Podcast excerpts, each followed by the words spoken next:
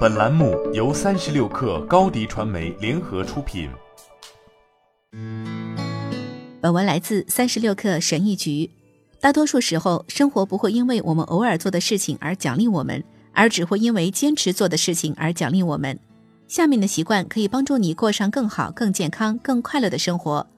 理想情况下，你每天都会重复这些习惯，但实际上你只会偶尔做一次，这是很正常的。你只需要选择那些对自己来说最有意义的习惯，并尽可能多的练习它们。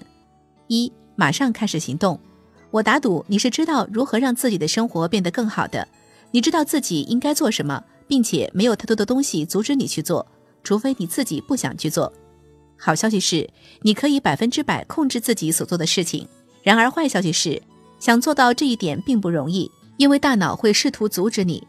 你思考的时间越长，就越有可能决定去做你不应该做的事情，因为那通常是最舒服的选择。二，晒足阳光，光线不足是导致疲劳的最常见原因之一，甚至会导致抑郁。这在阳光不足的冬季显得尤为重要。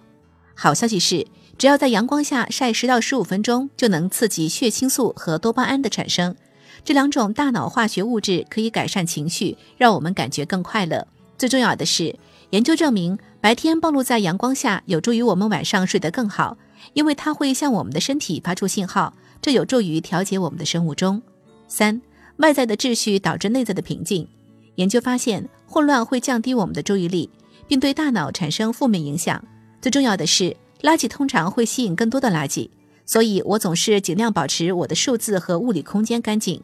大多数时候，有一天结束时花十分钟来做一下清理，会有很大的帮助。然而，摆脱杂乱，保持空间整洁，可以减少大部分工作。四、习惯无科技之夜。晚上黏在屏幕前是有害的。选择一些你真正喜欢的活动，把晚上的大部分时间都用来做这些事情，比如和你爱的人聊天、读真正喜欢的书、听音乐、玩拼图游戏、玩棋盘游戏。任何不需要科技的事情都能帮助你脱离网络，这从长远来看会让你感觉更好。五、给自己留出无聊的时间。我们都体验过整天忙碌却没有真正完成多少事情是多么糟糕的感觉，那是一种过度刺激、不知所措的感觉。我们很难集中注意力，没有足够的意志力来做重要的决定。与其试着做更多，不如试着成为更多。花点时间活在当下，即使只是会议前的五分钟休息，你不必整天都被会议和职责填满，因为这样做可能会让自己感到精疲力尽。